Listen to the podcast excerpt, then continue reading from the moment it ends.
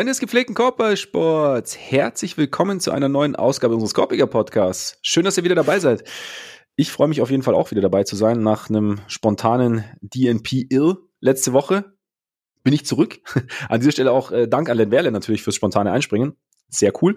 Ähm, wer letzte Woche dabei war, wer diese Woche dabei ist, wer eigentlich immer dabei ist, ähm, der Iron Man dieser kleinen Podcast-Soiree, der Unkaputtbare. Ole Freaks, ich bin mir jetzt gerade nicht sicher, ob du wirklich mich meinst, weil äh, ich, ich, ich meine, in, in den letzten Monaten gelegentlich auch mal krank gewesen zu sein, aber vielleicht habe ich das auch falsch im Kopf. Mein, mein Langzeitgedächtnis ist sehr kurzweilig. Deshalb, ja, ich, ich merke ja? schon, die ja. Pause war nicht nur für das Immunsystem schlecht.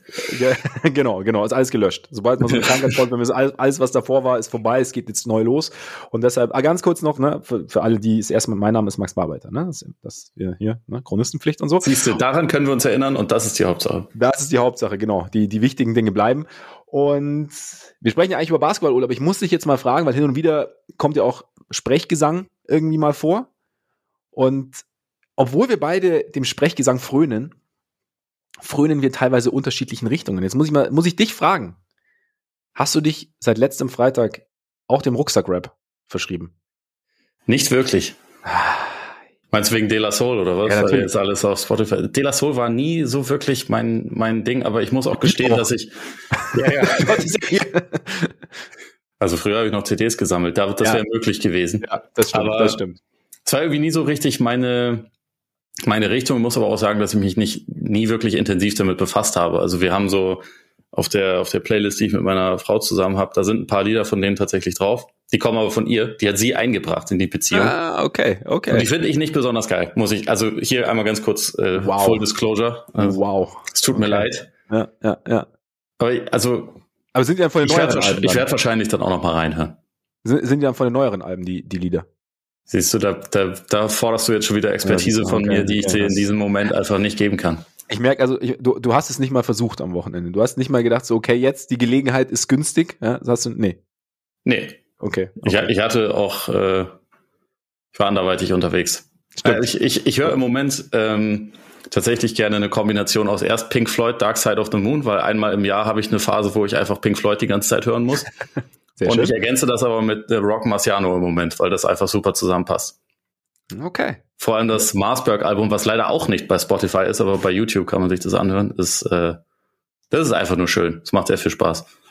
Werde ich auch ausprobieren. Definitiv. Wobei ich bin, ich bin tatsächlich, ich meine, ja, wie gesagt, ich habe jetzt auch nicht, ich konnte auch nicht immer alles hören auf CD so ein bisschen früher und so, aber es ist, es macht schon, das Soul macht, macht sehr viel Spaß, muss ich sagen. Du kannst mir einfach mal fünf Lieder sagen, die ich mir auf jeden Fall anhören sollte. Ich, ich, ich, ich stelle eine Playlist zusammen und schicke sie dir. Und dann, ähm, bist du. Oder, oder mach ich es wie du mit Dave Chappelle, guck's mir einfach nie an. Hör es mir das einfach nie nicht, das, Nee, nee, das stimmt nicht. Das eine habe ich dann, habe ich dann angehört, angeguckt. Ah, ja. Das hier, ähm, hier, Hip Making the Band, weißt Immerhin. du? Ja, ja. Habe ich, äh, Dylan. Ja, siehst du? okay. Siehst du? Immerhin. Ja? Immerhin. Bin, bin dabei. Deshalb, genau, also ich, ich werde es dir schicken und ähm, vielleicht schicke ich es dir auch als auf CD gebrannt mit einer Dose Faxe und einer Flasche Wein. Ich hätte nichts dagegen. Ich habe sogar hier noch eine Stereoanlage. Ne? Also das ist überhaupt Siehste? kein Problem. Siehst du? Also von daher, vielleicht, vielleicht machen wir das einfach so. Du hortest aber erstmal einfach Sachen, ne? damit sich das dann auch lohnt. Ja, ich meine, München, Hamburg ist nicht der nächste Weg. Ne? Da kannst du nicht für jede Gelegenheit irgendwie ein neues Paket losschicken. Das stimmt. Deshalb musst du schon so ein bisschen, kriegst dann, kriegst dann irgendwie so, einen, so, einen, so einen riesen Umzugskarton voller, voller Bettschulden und CDs und, und Kuscheltiere, was auch immer uns noch so einfällt. Also, ich freue mich. Ja, sei, sei gespannt, sei gespannt. Eigentlich, jetzt haben wir es, eigentlich soll es natürlich um Basketball gehen, aber und äh, nachdem, wir werden jetzt heute so ein bisschen das machen, was wir letzte, äh, letzte Woche vorhatten. Ole hat ja mit Len so ein bisschen über das Play-In-Rennen im Westen gesprochen. Wir werden uns jetzt mal allgemein der Liga widmen und so ein bisschen, okay, was sind denn noch so unsere Fragen für die letzten Saisonwochen? Was gehört noch so geklärt? Wo sind für uns noch Dinge offen, bei denen wir gespannt sind, ob sie sich noch klären, wie sie sich klären? Und es gibt vorher aber eine kleine Ansage, denn Ole hat sich nicht verschrieben, aber Ole schreibt nämlich noch. Ole schreibt nämlich jetzt hier, beziehungsweise fast hier, bei Patreon. Gab es nämlich gestern eine Premiere, denn unter patreon.com slash Podcast und Korpiger mit Vollkommen richtig. Da könnt ihr uns einerseits mit monatlichen Beiträgen unterstützen. Vielen, vielen Dank an alle, die das schon tun. Und andererseits gab's da in der Vergangenheit und gibt's auch in Zukunft und gibt's auch in der Gegenwart extra Content. Normalerweise natürlich, weil Formattreue und so gesprochen als Podcast. Gestern gab es aber die Premiere. Ole hat einen Text geschrieben zu Jared Vanderbilt, der sich das natürlich in unser aller Augen definitiv verdient hat und hat mal so ein bisschen analysi analysiert, weshalb Jared Vanderbilt einfach so wertvoll ist, obwohl ihn irgendwie komischerweise außer den Lakers niemand so richtig haben wollte, scheinbar. Und hat das Ganze noch mit Bildmaterial unterfüttert, damit auch der visuelle Aspekt, dem visuellen Aspekt Genüge, Genüge getan wird. Also schaut da gerne mal rein. Und Nachdem es sicherlich einige Fragen gibt, weil wir ja sehr neugierige Menschen sind, könnten wir eigentlich damit direkt anfangen. Es sei denn, du möchtest noch irgendwas, noch ein paar berühmte erste Worte loswerden.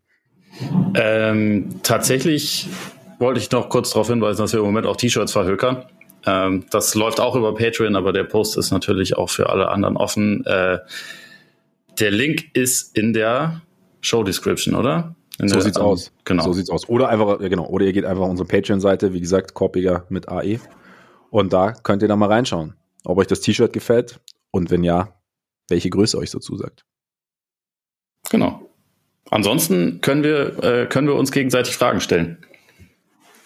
Sollen wir damit mit der brennendsten beginnen? Wahrscheinlich Wer wird Meister, wer steigt ab? Ja, wer steigt ab vor allem? Ich tippe ja auf die Rockets, aber ich weiß nicht, wie es bei dir ist. Ähm. Ich muss ja sagen, ich, ich hatte vor der Saison äh, bei meinen, bei meinen äh, wilden Thesen getippt, dass es mindestens vier Teams gibt, die äh, keine 20 Siege schaffen.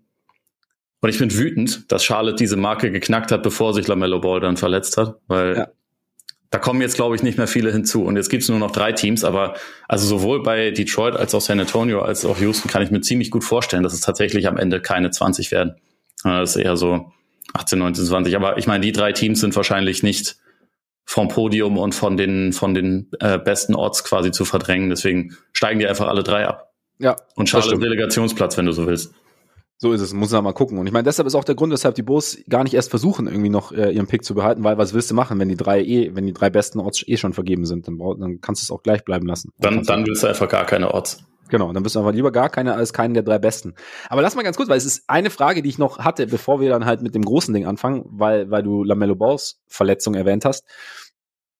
Jetzt ist ja im Endeffekt so ein bisschen was eingetreten, was gern auch so in den letzten Jahren simuliert wurde, was auch OKC beispielsweise, oder was man OKC, was heißt, was man vorwirft. Was du als Hater. OKC vorwirfst. Genau, ja. nein, aber die, diese mysteriösen Verletzungen von äh, äh, diverser Spieler, zum Beispiel Shea Gilgis Alexander auch letztes Jahr. Und jetzt hast du bei, bei Charlotte eben so einen Fall, dass eigentlich ja dein designierter Franchise-Player sich in einer Phase schwer verletzt, in der es natürlich um, für dich eigentlich wirklich um nichts mehr geht, sondern vielmehr eigentlich darum geht, wirklich, dass du ja deine, deine Draft-Odds irgendwie noch verbesserst, mangels anderer Perspektive. Und deshalb habe ich mich, ich habe mich dann schon so ein bisschen, es war für mich so ein Moment, in dem ich dann mal nur aus dieser Draft-Perspektive dann rausgegangen bin und mich dann gefragt habe, okay, ist es, wenn, wenn du einen, einen sehr, sehr guten jungen Spieler hast und natürlich müssen Spieler spielen, um sich zu entwickeln und müssen ihre, ihre Raps bekommen und so. Aber gibt es dann wirklich vielleicht tatsächlich auch so einen Punkt in der Saison, an dem du auch aus, ja, sozusagen Sicherheitsperspektive sagst, okay, wir, wir ziehen ihn jetzt so ein bisschen aus dem Verkehr, dass da, dass da nichts passiert. Weil wenn du, wenn du Ball dir jetzt anschaust, er ist ja jetzt quasi mit, mit Fußbruch und ähm, ist er jetzt eine Zeit lang raus.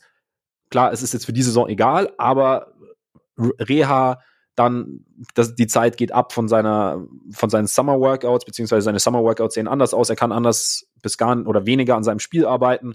Er braucht wieder ein bisschen mehr, bis er wieder drin ist. Sein Körper, er keine Ahnung, wie es mit, weil es ja auch eine eine Verletzung war jetzt ohne zwingend gegnerischen Einfluss. Was macht's mit dem Kopf etc. Und habe mich gefragt, ob es tatsächlich, ob wir es dann manchmal auch etwas zu klar nur so sehen, so ja, haha, die wollen halt so viele Spiele wie möglich verlieren, sondern dass halt auch da der Aspekt da so ein bisschen mit reinspielt. Und ob es nicht sogar dann irgendwie auch so blöd es dann teilweise halt aus Fanperspektive ist, aber auch sinnvoll ist irgendwie, dann zu sagen, okay, ne? Es hat schon, glaube ich, seine Berechtigung, Spieler zu schonen, nur gleichzeitig muss man dabei halt irgendwie auch den, also das Maß finden und muss, glaube ich, ja, ja. Es muss vor allem ja in irgendeiner Form eine Kooperation sein mit, mit Spieler und Organisation. Und da, also, da kann ich auf deinen heißgeliebten Michael Jordan gerne verweisen, der mit der Bulls-Organisation so seine Probleme hatte, weil die ihn in seiner zweiten Saison halt nicht wieder auf Feld, aufs Feld lassen wollten und Jerry Krause deswegen seine gesamte Zeit über dort gehasst hat, weil er halt unbedingt spielen wollte. Und also das ist natürlich ein extremer Fall und da ist Mythenbildung, weil bei Michael Jordan gab's das ja eigentlich selten, aber du weißt schon, was ich meine. Ähm, nee, nee. ich, ich glaube, dass das Ding ist halt so jemand wie Lamello, der wird halt schon auch spielen wollen. Der hat ja der hat ja auch die ersten Saisonwochen nicht spielen können und hat deswegen eh schon relativ viel Zeit verpasst. Und der wird wahrscheinlich nicht von sich aus sagen, Leute, lass uns mal auf die Odds schauen. Ich, äh, ich mache jetzt Pause, weil also normalerweise gehen halt Spieler so nicht ran. Und natürlich kann es aber eine Situation geben, wo es für das Team vielleicht sinnvoll wäre, das zu vermitteln. Ich meine, es war jetzt auch auch mit ihm nicht so, dass sie irgendwie super viele Spiele gewonnen hätten. Aber ich war gerade wurscht eigentlich, was das angeht. ja, es, es ist halt dann wirklich, glaube ich, schwer, das zu, zu vermitteln und da eine gemeinsame Entscheidung zu treffen. Aber also jetzt kann man natürlich sagen, wäre besser gewesen, wenn sie ihn rausgehalten hätten. Aber für seine Entwicklung wäre es vielleicht auch gut gewesen, wenn wenn er noch ein bisschen mehr in dieser äh, Situation auch hätte hätte spielen können. Ich weiß es nicht. Ich finde es eh schwer zu sagen, weil ich finde, sportlich ist die die Situation, die oder diese gesamte Saison von Lamello Ball total schwer zu bewerten, weil das irgendwie zu dem Zeitpunkt, als er als er zurückkam, waren sie ja quasi schon unten drin und es war auch relativ klar, dass sie da unten drin bleiben würden. Und für mich hatte viel, was er gemacht hat, so ein bisschen, ja, Fantasy-Player-Gefühl irgendwie. Mhm. Also hat unglaublich viele Dreier geworfen, ist irgendwie nicht mehr viel zum Korb gegangen, sich irgendwie mehr so darauf konzentriert. Es hatte irgendwie, finde ich, immer so ein bisschen was von, ich daddel jetzt halt einfach ein bisschen drauf los, weil geht eh nicht um viel. Das ist aber natürlich auch nur der, der äußere Eindruck und wahrscheinlich ist es nicht wirklich fair. Jetzt gerade ist es halt erstmal alle, also dann für alle blöd gelaufen, dass er sich, dass er sich dann halt eine nicht so harmlose Verletzung zugezogen hat. Keine nominelle Bauchmuskelzerrung, mit der man dann drei Monate ausfällt.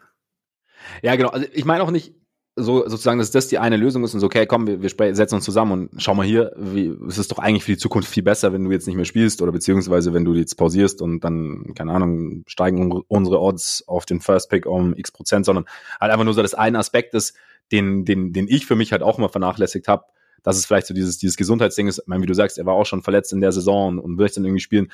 Gerade dieses Fantasy Player, diese Fantasy Player Geschichte, die du ansprichst, da frage ich mich dann auch immer, wie, wie gut es dann für eine Entwicklung ist von einem Spieler. Also klar, er kann sich ja auf der einen Seite ein bisschen freispielen, auf der anderen Seite gibt es dann eben halt auch irgendwie diese berühmten Gewohnheiten, die sich dann einschleichen, die vielleicht nicht unbedingt so sind. Und am Ende ist es eine Mischung und am Ende ist es auch bei jedem anders. Ich denke, da, da gibt es sicherlich, also wie so oft im Leben, nicht diese eine Wahrheit, die äh, auf alle anzu, anzuwenden ist.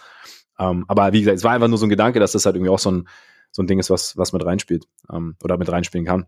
Weil es halt jetzt auch maximal Jordan, der, war, der war immun gegen alles. Der war gegen, äh, gegen seine, seine koksenden Mitspieler immun, gegen die Verliererkultur war er immun. Ja. Weil er halt Michael Jordan war. Das ist aber ja. sonst keiner. Ja. So ist, ja, ist eben, deswegen ist er der Goat. Eben. Ja ganz einfach. Also, ne? Case closed, würde ich sagen. Ja. Dann, ja, wie gesagt, lass uns mal zu der, zu der wirklich vielleicht nach den letzten Tagen brennendsten Frage kommen, oder? Die sich um ein Team, einen Spieler dreht, die erst aus den richtigen Gründen schon in den Schlagzeilen waren, dann irgendwann immer auch häufiger aus anderen Gründen in den Schlagzeilen waren. Ja, und jetzt natürlich ähm, ne, sehr unschöne Meldungen, die Grizzlies. Und die Frage, keine Ahnung, ganz plump wäre bei mir so, was wird aus den Grizzlies? Weil Ja Morant ist jetzt erstmal raus.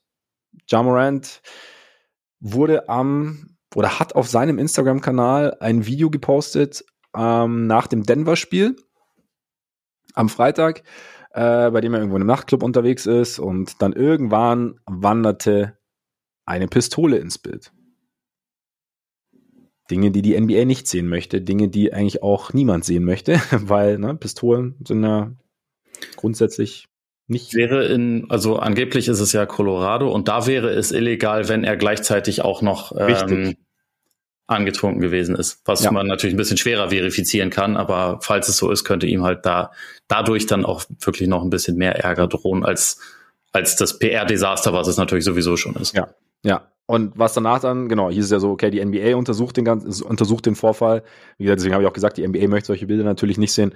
Ähm, hat dann, wurde dann für zwei Spiele erstmal rausgenommen, hat ähm, daraufhin dann selber auch gesagt, so er braucht jetzt mal dann ein Statement dann veröffentlicht, in dem er indem er sich dann auch sozusagen entschuldigt hat und hat äh, und, und äh, indem er auch gesagt hat, er muss mal Zeit für sich nehmen sozusagen und ähm, so ein bisschen, ja, wie soll ich sagen, also so seine, seine Probleme Herr werden. Und ich meine, das ist halt schon so, ich meine, das, die, die Geschichte, und ich fand in dem Zusammenhang äh, den, den, das Segment von Jalen Rose ganz interessant. Ich weiß nicht, hast du wahrscheinlich auch gesehen, oder? Ich habe, glaube ich, nur äh, Teile davon gehört. Genau, also er hat irgendwie, er hat gesagt, so, ich, ich war Ja Morant, halt, keine Ahnung, kam quasi, habe halt diverse Leute dabei gehabt und musste mich erstmal halt zurechtfinden, sozusagen mit dem ganzen Ruhm und so. Und dass da halt viele Dinge auf dich einprasseln. Und da brauchst du halt auch jemanden, der dich so ein bisschen an die Hand nimmt und dass er das so ein bisschen hofft. Und ähm, ich finde es, ja, es ist schon, es ist schon, es ist schon echt eine extreme Entwicklung. Ne? Wir haben es ja vorher, wir haben ja, also deswegen habe ich auch erst gesagt, es war vorher war es ja so ein bisschen dieses Ding, okay, die Grizzlies sind jetzt nicht mehr die, dieser sympathische Underdog, der so ein bisschen mit, der ein bisschen edgy ist, der so ein bisschen, ähm, ja, dem, dem, der keinen Respekt hat vor, vor, vor den Größen dieses Sports und das halt auf dem Feld zeigt, sondern es ist dann halt so, ja, so auf dem Feld ist es irgendwie schon, habe ich auch schon mal gesagt im Podcast, immer so ein bisschen in Anführungszeichen unangenehmer geworden. Und jetzt war halt so das Ding mit Morant, das sich auch gehäuft hat. Es gab ja noch den Vorfall mit den, mit, nach dem Pacers-Spiel damals, äh, nachdem es auch eine Untersuchung gab seitens der NBA, dass irgendwie, ja, Morants Freunde, Anhang sich irgendwie mit den, mit den Pacers irgendwie, mit Pacers, Pacers-Staff angelegt haben und dann irgendwie ein schwarzer SUV, in dem Moran drin saß, dann irgendwie, aus dem soll ja so ein Laser auf dieses Pacers-Fahrzeug oder dieses Fahrzeug, in dem das Pacers-Staff saß, äh, gezeigt haben und sie wussten nicht, war es, war es eine Pistole, war es keine Pistole.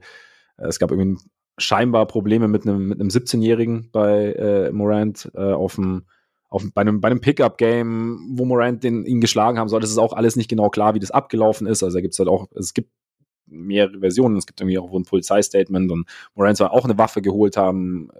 In, in der Mall soll es irgendwie Probleme geben und so dieses, dieses Abseitige hat halt irgendwie sehr, sehr zugenommen. Und das ist dann schon, ich weiß nicht, wie, es bei dir ist, aber ist, das, das deutet, also schon, und das, und das geht es, jetzt geht es überhaupt nicht darum, jetzt irgendwie so, so, zu, irgendwas zu relativieren oder halt irgendwie zu sagen, oh, der arme Jar und so, und halt irgendwie so eine Opferrolle irgendwie zu, zu skizzieren, sondern eher so, aber das, das halt da irgendwie so ein, schon so eine, diese Problematik, die Rose auch anspricht, ob es jetzt eins zu eins so ist, weiß ich nicht, aber dass, dass halt da einfach schon so tiefer gründige Probleme vorhanden sind. Und Moran sagt ja auch, dass er auch ein bisschen schauen muss, halt, dass er paraphrasiert klarkommt sozusagen und halt die, die Problematiken angeht. Ich weiß nicht, wie, wie du es so jetzt wahrgenommen hast, so die letzten Tage nach allem, was man so gehört hat.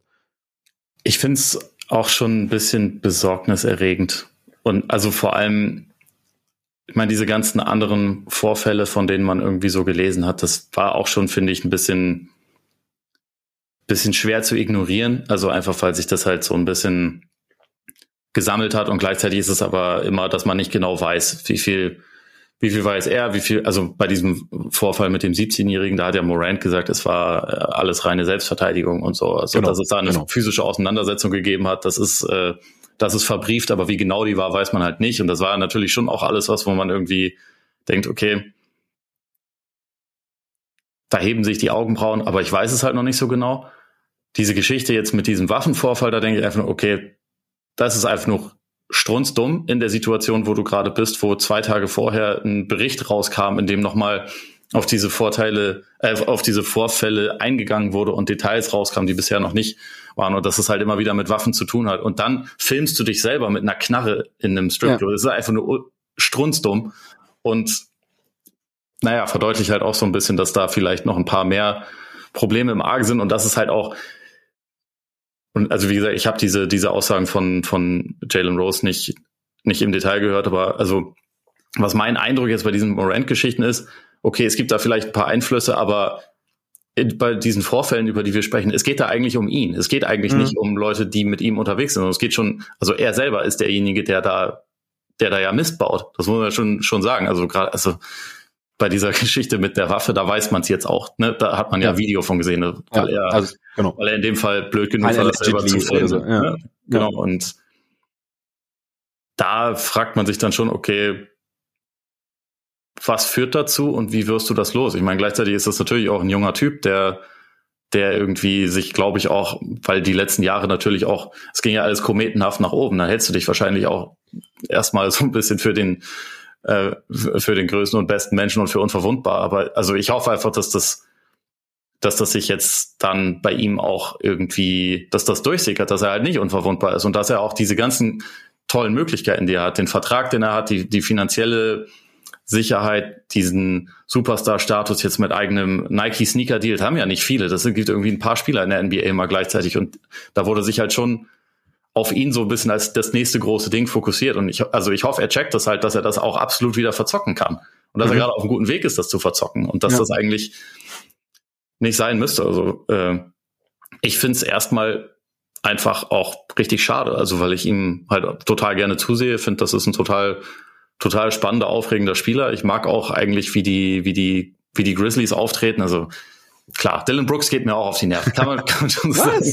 Also dieses, ähm, ja, dieses Showboaten ist, ist meine vielleicht ein bisschen viel, aber weiß ich nicht, irgendwie ist es halt auch ein junges Team, das äh, das weiß, dass es gut ist, das selbstbewusst ist. Also da gibt's für mich schlimmere Sachen. Aber das eine Sache, also die eine Sache ist auf dem Feld und das, was ja. jetzt abseits des Feldes passiert ist, das hat damit eigentlich nichts zu tun, sondern das, das äh, zeugt für mich irgendwie von tiefer liegenden Problemen, die da irgendwie vorhanden sind. Und ich hoffe einfach, dass, äh, dass die gelöst werden. Also ich glaube auch, dass die, dass die Grizzlies als Franchise jetzt halt einfach eine, eine klare Linie gezogen haben und nicht mehr sagen so, okay, wir wir unterstützen dich bedingungslos in allem, was du tust, äh, weil du bist unser Franchise-Player, sondern halt auch gesagt haben, Alter, krieg das in den Griff, sonst ja. geht's nicht weiter für uns, weil das können wir irgendwie nicht machen. Und, und das war, glaube ich, auch so ein bisschen, das war auch so eine der Quintessenzen für mich jetzt so, ähm, aus, aus dieser Rose-Aussage, dass er eben genau gesagt hat, dass, dass es dann halt jemanden braucht, also aus seinem direkten Umfeld. Nicht, nicht, nicht nur darum, dass, nicht nur, dass es darum geht, wer ihn wie beeinflusst, sondern auch der ihm dann sagt so, hey, eben, du bist nicht unverwundbar. Also weil, weil eben so er auch gesagt hat, du bist dann halt, du hast auf einmal diesen ganzen Ruhm, du hast dieses, du hast dieses Geld und du bist da und du bist jung und du bist dann auf der Suche sozusagen und dann triffst du vielleicht schlechte Entscheidungen. Und wie gesagt, bei, bei Moran sieht es ein bisschen so aus und halt auch so dieses, ja, so dieses, dieses Lifestyle-Ding, was dann, ja, keine Ahnung, was er vielleicht versucht, ähm, dass man halt da, da, dass es da, dass da jemanden gibt, der ihm dann sagt, okay, hey, nee, das, das ist kein, kein guter Weg sozusagen, den du da gehst. Und dass er, aber, aber auch, dass er jetzt dadurch, dass er jetzt diese Konsequenzen spürt, vielleicht dann auch eben, ich meine, wie gesagt, sein Statement geht ja auch so ein bisschen in die Richtung so, I take full responsibility. Und klar ist es natürlich immer ein Public Statement sozusagen und, und klar wird er sich da nicht mit einem Füller hingesetzt haben und schön handschriftlich dieses Statement selber formuliert, sondern da gibt es sicherlich Experten, denke ich, also ne, die, die da ähm, Worte auch für, für Spieler allgemein wählen, wenn es halt darum geht, gerade solche, solche Geschichten irgendwie anzugehen. Aber er sagt ja schon, ähm, yeah, I'm, I'm going to take some time away to get help and work on learning better methods of dealing with stress and my overall well-being. Also es sind ja schon so, na, also es, es, es scheint tiefer zu gehen und dann finde ich es auch dann hoffe ich auch, dass er sich die Zeit jetzt nimmt. Und wie du sagst, weil als Spieler möchte man ihn gern sehen. Und ich glaube auch, dass ich das so mit diesem Encore-Geschichten äh, vermischt habe, war jetzt nicht so, dass ich dachte, ja gut, war ja klar, dass es irgendwann so weit kommt. Ne? Das ist, nee, ich, ich, ich weiß schon. ähm, äh, oder das passt jetzt ins Bild, ne? So, aber nee, ich, ich hoffe auch, dass, dass da irgendwie halt eben das, ja, dieser Prozess halt irgendwie einsetzt und dass er das irgendwie hinkriegt. Und wie gesagt, das heißt jetzt nicht so, dass ich jetzt mir denke, oh, der arme Jar, und, ne, sondern aber es ist halt, glaube ich, wie, gewisse Dinge können wir wahrscheinlich nicht nachvollziehen. Und wenn dann jemand Schwierigkeiten hat, einerseits die Konsequenzen für die Taten sind das eine, nur die Konsequenz ist halt irgendwann durch, sozusagen, ist halt irgendwann vorbei. Und wenn man dem Problem, wenn man das Problem, Grundproblem nicht angegangen ist, dann kann es halt sein, dass dieselben Dinge wieder passieren. Und deshalb, glaube ich, ist es halt so, sind es halt zwei, ist es zweischneidig. Einerseits halt gucken, was ist wirklich passiert, welche Konsequenzen erfordert das, was passiert ist, und gleichzeitig, wie, wie kommt Morant halt sozusagen, ja, kommt er auf den Weg, der halt, der ihn vor solchen, also von Haus aus also aus solchen Situationen halt einfach fernhält und auch aus Überzeugung fernhält, weil er halt dazugelernt hat, um es platt zu formulieren. Ja, es ist halt auch, muss man sich irgendwie dann, finde ich, immer mal wieder verdeutlichen, dass das, also aus der Perspektive, die wir haben, denkt man natürlich, Alter, was willst du mit einer verdammten Waffe? Das ist natürlich in den USA ein bisschen anders. Ja, ja. Aber es ist halt auch nicht unbedingt eine gute Sache. Und bei diesen Vorfällen, die da schon beschrieben wurden, das ist halt alles nicht so weit weg von Gewalt, die, eine, die Konsequenzen haben wird, ja. die dann halt wirklich auch weit über eine NBA-Karriere hinausgehen können. Und das, ich, ja, wie gesagt, ich hoffe, dass, dass er es versteht.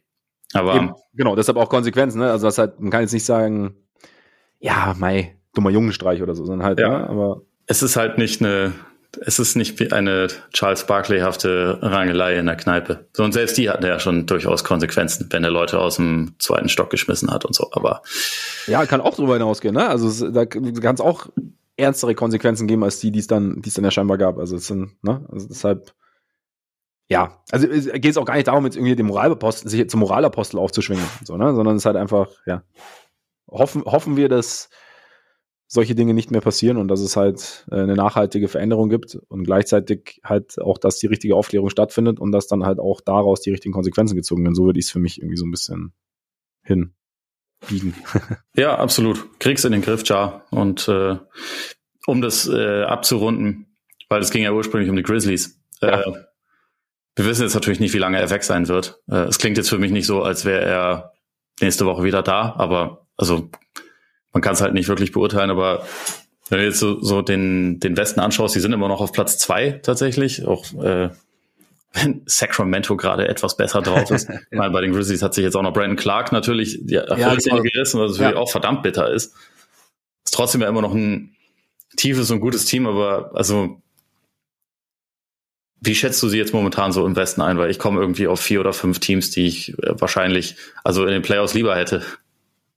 Äh, Ge geht mir jetzt ähnlich, weil er ist quasi so der, also ich glaube schon, dass sie, dass sie einen relativ hohen Floor haben, so auf, aufgrund der Art und Weise, wie sie jetzt spielen, ähm, also wie sie grundsätzlich spielen. Aber Ja ist halt so, so derjenige, der sie, der sie halt zu einem speziellen Team dann macht am Ende und der halt den, den Unterschied gerade in der Playoff-Serie ausmacht. Deswegen habe ich auch, also das so mit Blick darauf war es halt auch so ein bisschen, bisschen meine Frage. Ja, ich halte sie, ich sehe es ähnlich. Also Nuggets natürlich sowieso als Team vor ihnen. Habe ich auch lieber. Suns lieber. Bei den Warriors muss man mal schauen. Das, das gegen die Lakers war natürlich wieder eine Stinkbombe. Aber trotzdem wirkt so ein bisschen so, als sei da so langsam, als, als kämen da dann doch langsam das, was wir, worauf wir eigentlich schon die ganze Saison warten. Also es war ja quasi vor der, vor Stephs Rückkehr hatten sie, glaube ich, fünf gewonnen Folge. Ja. Genau. Und ähm, waren auch ohne Steph, hat es auch, hat's auch funktioniert dann. Ähm, die Rollenspiel, Dante Di Vincenzo ist immer besser reingekommen. Clay ist immer besser reingekommen. Kuminga hat seinen Beitrag geleistet und so. Also das Team wirkte einfach so ein bisschen, ein bisschen kräftiger. Deswegen, äh, die Warriors habe ich auf jeden Fall, habe ich auf jeden Fall vorne. Habe ich die Suns schon erwähnt? Ja. Habe ich schon erwähnt, weil ja, ähm, über die werden wir sicherlich auch noch kurz äh, etwas intensiver sprechen, aber. Ja, ich, ich käme Playoff-mäßig wahrscheinlich sogar noch auf die Mavs und Clippers, einfach weil die Grizzlies haben halt selbst mit Morant eine echt schlechte Halbfeld-Offense und das ist so in den, in den Playoffs schon etwas, was man eigentlich ganz gerne haben würde. Und bei den Mavs, so mies sie defensiv sind, so gut sind sie halt teilweise trotzdem offensiv. Deswegen, also ich meine, ich glaube jetzt nicht, dass die in die Conference Finals kommen. Je nach Matchup kann ich mir auch vorstellen, dass sie in der ersten Runde rausfliegen. Aber ja. wenn es jetzt zum Beispiel momentan wäre, 7-2 wäre tatsächlich Memphis Dallas, würde ich in der aktuellen Situation vielleicht tatsächlich eher auf Dallas tippen. Ja, Dallas und Clippers sind für mich noch, haben, sind für mich noch eine Frage für sich tatsächlich, mit, mit Blick auch auf die Playoffs. Aber ja, Dallas bin ich unsicher, aber würde ich jetzt, würde ich dir jetzt auch nicht zu 100% widersprechen. Also von daher sieht's halt, Memphis hatte man eigentlich immer so, also ja gut, die Kings natürlich nicht zu vergessen, ne? Ja, das ist halt das ist auch da ein bisschen schwer, sie als Playoff-Team so richtig ernst zu nehmen, finde ich einfach, weil sie defensiv nicht so gut sind. Aber ja. dafür ist die Offense so geil und macht so viel Spaß, sich das anzusehen, dass ja. Den, den drückt man zumindest die Daumen. Das ist so geil, weil die Kings, die Kings sind halt, die sind halt nicht nur zurück, weil sie in den Playoffs sind, sondern sie sind halt auch wieder dieses, diese, Cinder Cinderella-Story ist übertrieben, aber halt die, die diese Wohlfühl-Story wie damals mit, mit Stojakovic, Weber, erst William, Jason Williams, dann Mike Bibby und so, die halt einfach unfassbar geilen, äh, die, die unfassbar geilen Offensivbasketball spielen und alles andere ist jetzt halt irgendwie, ja, keine Ahnung, aber es ist halt so ein bisschen, so ein bisschen kehrt auch der Part zurück. Also von daher Kings und, und sie sind so ungefähr, ich habe so das Gefühl von den Top-Teams, sind sie so das Team, das am leisesten ist, was so Nebengeräusche ja. angeht, irgendwie, was ja absolut zu erwarten war nach den letzten Jahren. Und hey, wenn, wenn du ein Zeichen dafür haben willst, dass die, äh, dass die Welt vor die Hunde geht oder, oder sich in eine richtige, richtige Richtung dreht, wie auch immer, sind die beiden Teams mit den besten Vibes momentan wahrscheinlich die Kings und die Knicks. Ja. Ja. Das macht, also das, das ist nicht mehr mein, das ist nicht mehr meine NBA. nicht, mehr, nicht mehr deine NBA. Gehst jetzt, gehst jetzt doch zum Football. Oder ne, so weit geht's nicht. Ich überleg's mal. Das ja. ist das jetzt auch nicht unbedingt äh, positive Vibes, aber ja. okay, ähm, da ich mehrere Fragen habe, die sich schon auf Sachen beziehen, die wir jetzt schon kurz angerissen haben, ähm, Mach ich einfach mal. Mach mal, ja. Sind die Warriors jetzt wieder gefährlich, wäre eine der Fragen, die ich da hatte. Ich meine, du hast es ja kurz schon so ein bisschen angerissen. Ja. Ich würde es äh, noch lauter mit Ja beantworten irgendwie. Also ich finde es zwar immer noch suspekt, wie schlecht die auswärts sind natürlich. Also da stehen sie nach diesem, nach diesem angesprochenen Spiel bei den Lakers, wo sie über drei Viertel wirklich nicht gut waren, aber wo Steph dann im vierten Viertel trotzdem noch ein bisschen gezeigt hat, dass er immer noch Basketball spielen kann, stehen sie trotzdem bei 7,24. Das ist natürlich mies. Gleichzeitig haben sie es halt ausnahmsweise immer geschafft, in der Zeit ohne Steph den Kopf über Wasser zu halten, waren halt ja. wirklich, und das ist etwas, was sie über die letzten Jahre, also selbst in, in dominanten Jahren teilweise nicht so gut hinbekommen haben. Clay sieht mittlerweile echt wieder wie ein sehr, sehr guter Offensivspieler mal mindestens aus. Ja. Also auf den Wurf ist halt echt wieder Verlass. Er hat jetzt auch über, ich weiß gar nicht, über den letzten Monat hat er, glaube ich, irgendwie 27 im Schnitt aufgelegt und so und hat halt das Team auch wirklich teilweise in Abwesenheit von Curry so ein bisschen getragen und über Wasser gehalten. Sie sind zu Hause dominant. Sie haben halt diese, sag ich mal, Championship-Erfahrung natürlich. und also Wiggins war halt auch verdammt viel verletzt. Und wenn Wiggins wenn Wiggins und Curry rechtzeitig richtig fit sind zu den, zu den Playoffs, dann ist das halt immer noch so ein Team, was einfach ja in den Playoffs schon mehr gezeigt hat als alle anderen. Und ja. Wo ich dann auch irgendwie doch immer noch ein bisschen, bisschen mehr Vertrauen habe als in, in viele andere Teams. Deswegen schätze ich sie schon absolut als gefährlich ein. Es kann aber natürlich sein, das führt dann direkt zu meiner nächsten Frage. Ähm, momentan wäre das 4-5-Matchup halt einfach Phoenix Golden State das, glaube ich, die geilste Erstrundenserie ja. in der Geschichte der Menschheit wäre. Ich würde es gerne sehen. Ähm, aber passend dazu sind KD und Booker jetzt das beste Duo der Liga.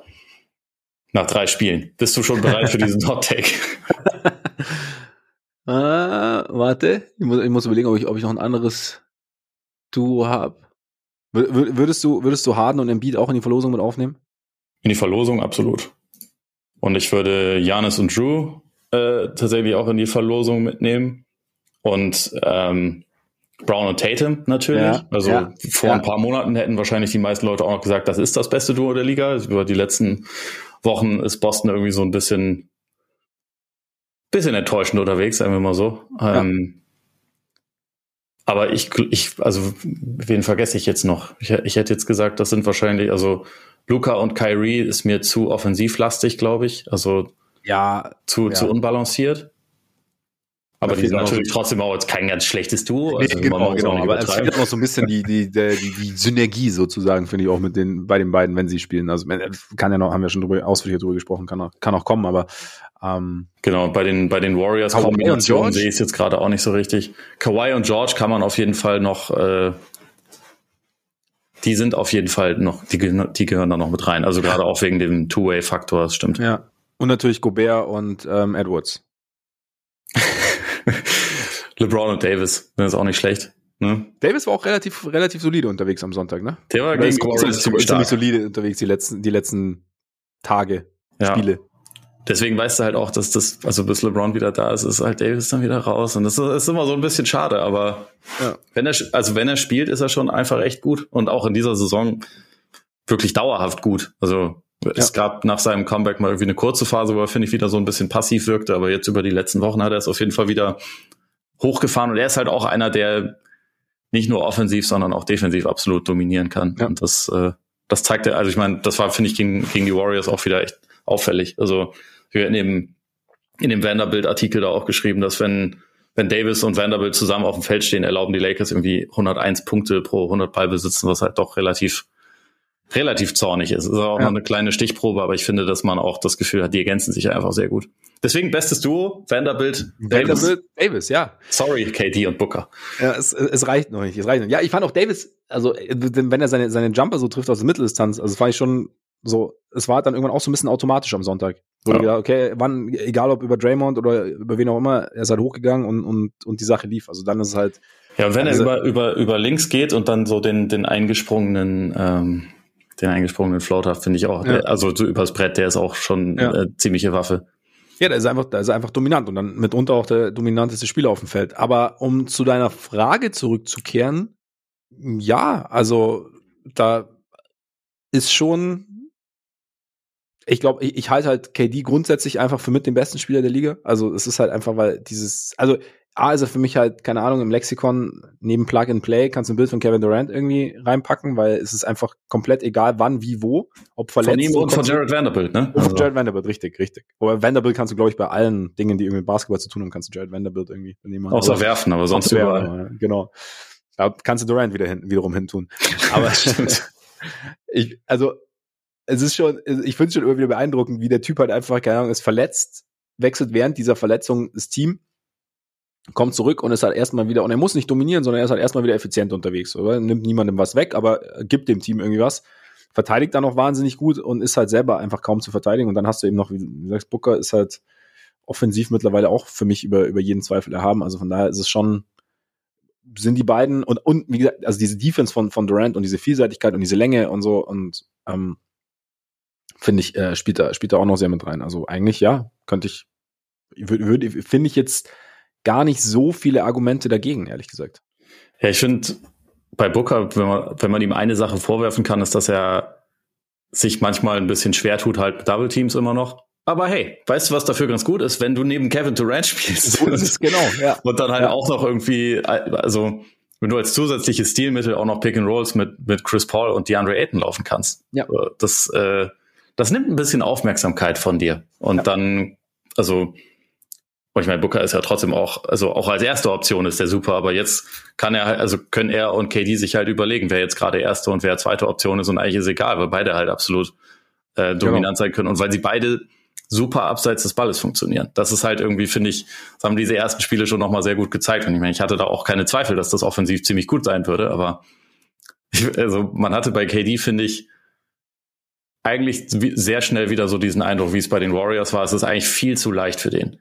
Mhm. Das finde ich immer ein bisschen schade, weil ich fand, ich fand das auch in Brooklyn, also gerade in dieser, in dieser legendären Serie gegen die Bucks, die er fast im Alleingang besiegt hätte, da hat sich schon, es ist schon auch geil, den mal wirklich am Limit zu sehen. Ja, ja, voll, ich glaube, in voll. Phoenix sehen wir den jetzt nicht unbedingt immer am Limit, sondern ja. oft auch eher so, oh, ja, casual, steige ich mal hoch. Und dann ist er genau. drin. Ist, also Basketball sieht bei ihm eh schon immer relativ einfach aus, aber dadurch, äh, also für seinen für sein Skill-Level ist es jetzt halt auch wieder eine Situation, die offensiv echt verdammt leicht ist, glaube ich. Aber ja.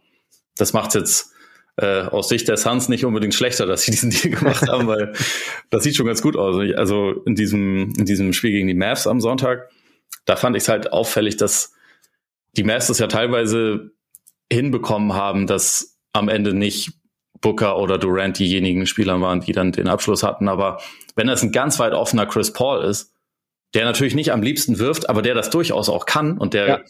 Zeit seines Lebens im vierten Viertel auch gepunktet hat, dann ist das halt immer noch eine ziemlich gute Option. Ne? Und der konnte halt teilweise in den ganz offenen Dreier spazieren, der konnte auch teilweise noch einen Schritt reinmachen und seinen, seinen, äh, seinen Midrange-Jumper nehmen, wo es in der Geschichte der Liga nicht viele bessere Spieler gab.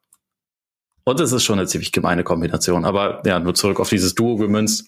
Ich glaube, wenn es so um um die Defense geht, hätte ich am liebsten Janis und, und Drew auf jeden ja. Fall. Aber Komplettpaket ist schwer. Äh, bin ich, bin ich wahrscheinlich doch bei, bei Durant und Booker für den Moment. Ja, ich auch. Also einfach, ja, ich bin auch einfach, ich bin einfach ein riesen Durant-Fan. Also wie du sagst, es sieht einfach so leicht aus und er kann halt noch, und er ist halt nicht nur offensivlastig, er kann auch verteidigen und es ist halt einfach, ja, der Typ ist halt einfach eine Maschine.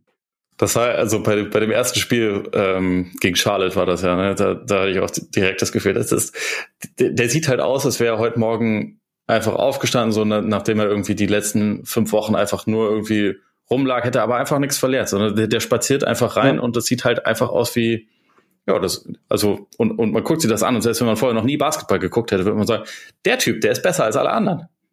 das ist ja. irgendwie, das ist schon krass. Ja. Von daher, ja, nee, ich glaube. Ein äh, guter Korbballspieler. Ein sehr guter Korbballspieler. Definitiv. Bei mir eine Frage, haben wir auch schon so ein bisschen angerissen, wir haben auch schon so ähm, anderthalb Teams besprochen. Kristallisieren sich noch Contender heraus? Ähm, ein Team, das für mich halt da irgendwie eine, eine Rolle spielt und, und eigentlich so ein bisschen einfach nur, also jetzt schon im erweiterten Kreis ist natürlich, aber dem man halt gerade vielleicht mittlerweile, mittlerweile mehr, du hast ja die, die Celtics angesprochen, aber ein bisschen mehr Zutraurichtung sind, sind, die, sind die Sixers. Ob, ob wir bis zu den Playoffs noch irgendwann an dem Punkt sind, wo wir sagen, okay, nee, die Sixers sind wirklich in dem Kreis, wo wir denken, okay, es ist halt egal welche Serie, sie können gewinnen sozusagen und sie sind halt, gehören zu unseren absoluten Favoriten. Also wir hatten jetzt halt diesen, diesen Comeback-Sieg in, in, in Milwaukee, wo sie, wo sie am Ende wirklich, wirklich sehr gut aussahen. Harden sieht einfach als Playmaker, so diese, oder diese Playmaker Plus, finde ich, sieht immer besser aus. Ähm, ich habe auch so das Gefühl, teilweise werden die, wenn, wenn ich was sehe, sind, sind die Rotationen vielleicht dann auch teilweise etwas sinnvoller. Ähm, und, und Embiid spielt eigentlich wieder auf, auf MVP-Niveau, wenn da nicht Jokic ist. Und dann bin ich ja, ich weiß nicht, kommen wir nur nicht an den Punkt, weil wir einfach in den Playoffs zu wenig gesehen haben bis jetzt, beziehungsweise weil wir diese, diese harten Fragezeichen haben. Also egal, was Harden quasi jetzt noch macht bis äh, Anfang April, wir, wir wollen erstmal abwarten, was dann ab April ist sozusagen. Oder wie ist es? Oder sind wir irgendwann an dem Punkt, an dem wir sagen, okay, die, die Sixers sind wirklich dabei.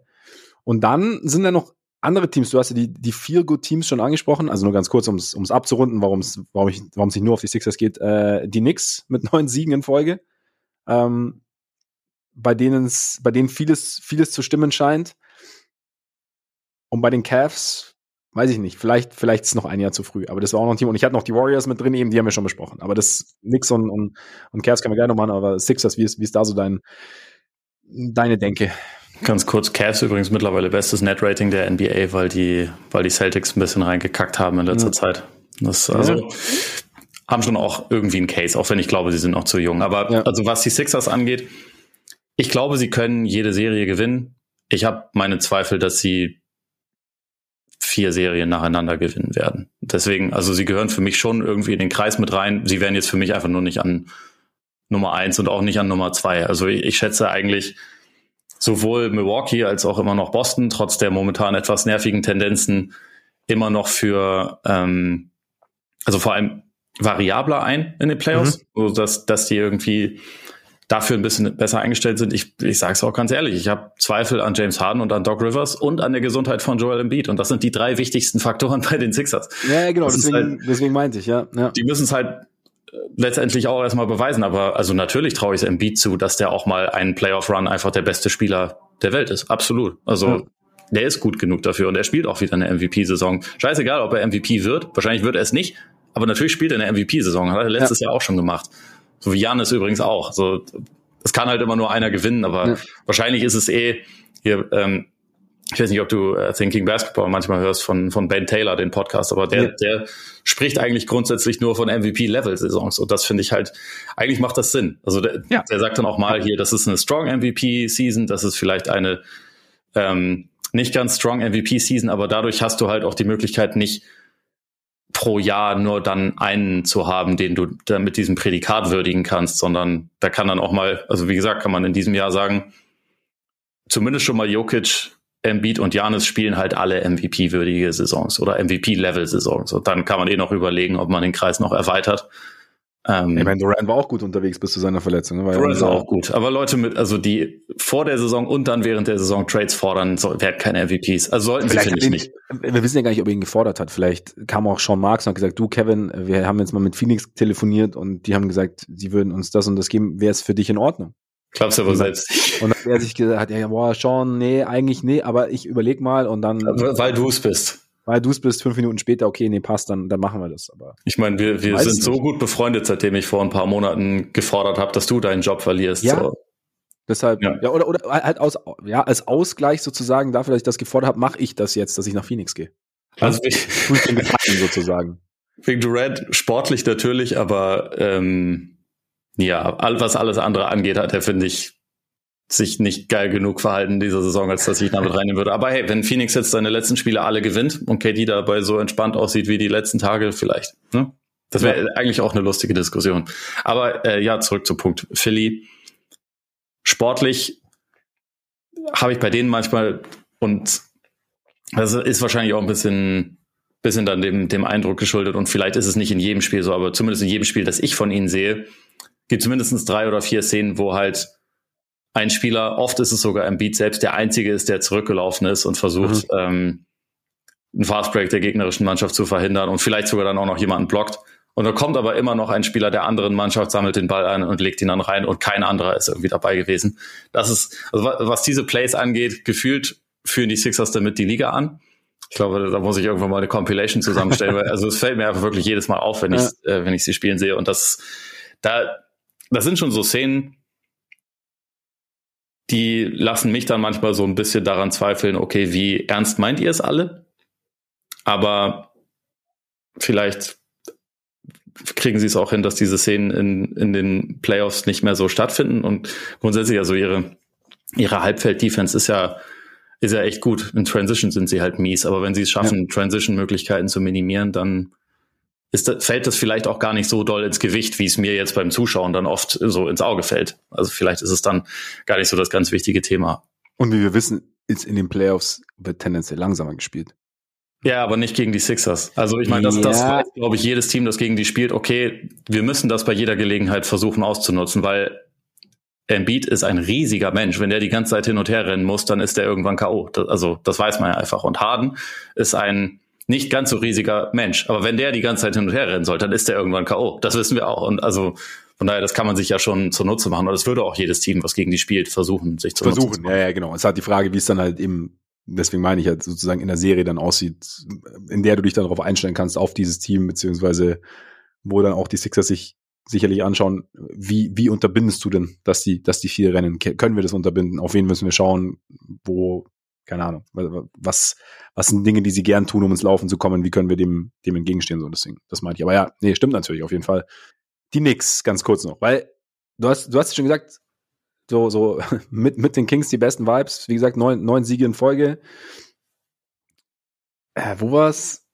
Wo habe ich gehört? In irgendeinem Podcast war, es bei, bei Bill Simmons mit, mit Ryan Rosillo, wo, wo quasi ging es darum, wenn die nichts Meister werden sollten, dass sie das, das schlechteste, schlechteste in Anführungszeichen, also sie haben es auch mit einem, mit einem Augenzwinkern gesagt, dass das schlechteste Star-Duo sozusagen hätten. Und ja, haben auch gesagt, no, Stimmt, no das war, glaube ich, bei denen. No, no offense äh, Jalen Brunson und no offense Julius Randle, aber es ist, es ist schon witzig, weil, also gerade ich bin auch bei, bei, bei Julius Randle immer so, ich, ich traue ihm auch immer echt wenig zu. so, weißt du, also wenn er, wenn er so wieder in seine speziellen, in seinen speziellen ISO-Basketball geht und in seine Situation, ich, ah, ich, ich habe ich immer, habe ich immer so die Tendenz, dass ich mir denke, ah, tu's nicht und so, aber er tut's und er tut's ziemlich gut dieses Jahr und ähm, und Brunson ist halt auch, ich meine, Brunson ist glaube ich echt so ein bisschen so das das, das Problem des kleinen Mannes in der NBA, dass man immer denkt, oh, okay, irgendwie das, irgendwann muss es doch aufhören, aber es hört irgendwie bis jetzt nicht auf, weil er halt einfach eine wahnsinnig gute Saison spielt und ja, insgesamt die Knicks im Bandwagon haben wir sie ja schon schon intensiv besprochen. Ähm, ja, sie haben irgendwie ihre eigene Art Basketball zu spielen. Sie haben teilweise eben auch so versucht, sich ein bisschen an die heutige NBA anzuspielen, versuchen ein bisschen schneller zu spielen. Josh Hart scheint gut reinzupassen. Quickly ist seit kurzem richtig gut unterwegs von, von der Bank. Jetzt gegen, gegen Boston natürlich war so, war so der Höhepunkt, als, als Brunson nicht gespielt hat. Ja, und aber schockierend ist bei ihm auch, wie gut er defensiv geworden ist. Das hatte ich am Anfang ja. seiner Karriere wirklich nicht erwartet. Ich dachte eher, das ist so ein Gunner von der Bank, aber mittlerweile ist ja. das halt auch noch ein guter Verteidiger von der Bank. Ja, genau. Er, er, er nutzt halt so sein, das ist halt, das ist halt so, so ein Beispiel. Ich meine, er wird physisch will er nicht mehr werden als, als Verteidiger, aber er nutzt halt so seine, seine, seine Agilität sozusagen so, also mega gut und ähm, er, er, halt er flitscht um Screens. Ja, ist, genau. Ja. Schon echt beeindruckend.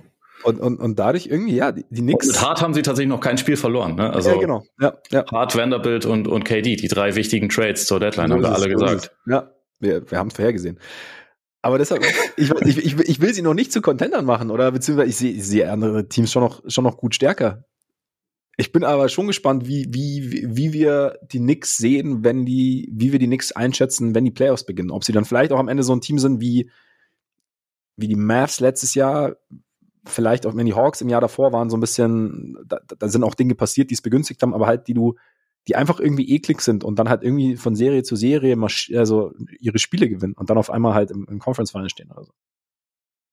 An sich ist es wahrscheinlich nicht unmöglich, nur momentan, also wenn ich dann halt auf die Tabelle, Tabelle schaue, ähm, sie sind ja in diesem 4-5-Bracket drin und ich traue es ihnen, also ich denke, da werden sie auch drin bleiben. Sie könnten auch noch Philly überholen, aber ich halte es für relativ unwahrscheinlich. Ja, ja. Ähm, und dann 4-5, also wenn, wenn sie da mit den Cavs drin bleiben, halte ich das schon für möglich, dass sie die Serie vielleicht gewinnen oder dass sie die eng gestalten. Aber danach kommt Milwaukee oder Boston. Auch darüber können wir gleich dann noch sprechen, weil das war noch eine meiner Fragen, wer sich da den First Seed jetzt eigentlich holt.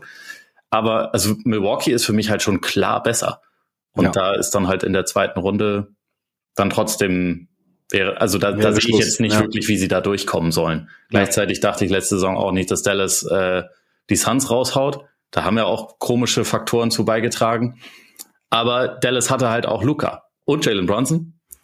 Aber vielleicht, wenn wir auf Jalen Brunson eingehen, ist Julius Randle nicht Luca Doncic. Das, äh, wenn ich heute mir bei einer, Aus, äh, bei einer Aussage sicher bin, dann ist es diese. Und deswegen ja, sehe ich ja, da schon auch, okay, also wir haben da ja in der Bandwagon-Folge auch drüber gesprochen, was so dieses offensive Rezept ist, einfach mit, okay, wir, wir werfen viel Richtung Korb, weil wir holen unfassbar viele Offensiv-Rebounds, wir überpowern euch irgendwie und dann, äh, dann legen wir den wieder rein und eigentlich treffen wir aber von nirgendwo gut ich glaube, dass das in den Playoffs halt schon schwierig ist. schwierig, ja. ja. Also wenn Teams sich dort, also auch dann mit bisschen mehr Zeit darauf vorbereiten können, äh, die sind schon ein bisschen abhängig davon, dass sie Offensiv-Rebounds holen. Äh, lass es ausboxen. Lass uns vielleicht einen Weg finden, wie wir, wie wir äh, Robinson und Randall vom, vom Korb fernhalten und so. Das ist natürlich leichter gesagt als getan, aber ja.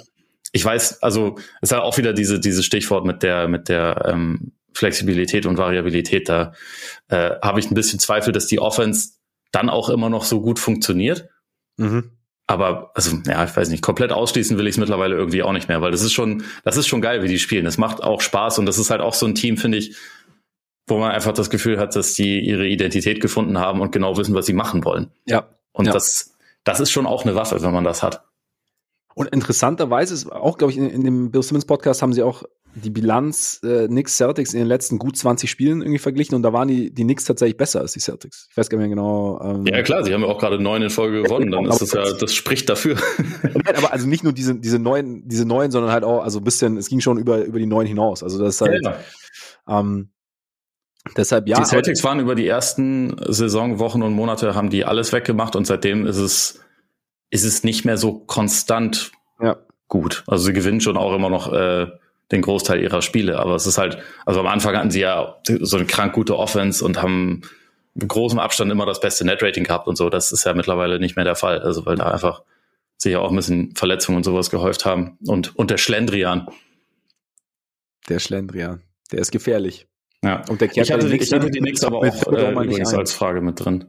Was, also was wäre deine Frage gewesen? Ob die sie jetzt doch richtig ernst zu nehmen sind, ja. weil wir glaube ich, in der Bandwagon-Folge ja beide zu dem Schluss gekommen sind.